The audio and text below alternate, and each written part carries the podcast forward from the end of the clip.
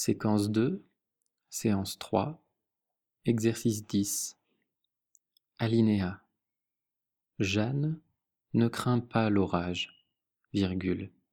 Elle ne le fuit pas, virgule. Ne ferme pas sa porte, virgule. Ne clôt pas ses volets, virgule. Ne se calfeutre pas dans une sombre maison de pierres froides et grises.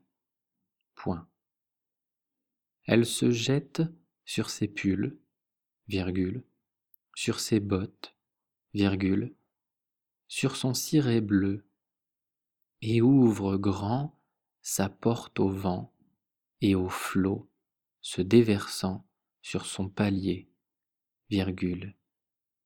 Et lorsqu'elle s'arrête et relève ses longs cheveux roux et bouclés, virgule, c'est pour apercevoir dépassant des nuages, un rayon de soleil venu lui baiser le front. Point.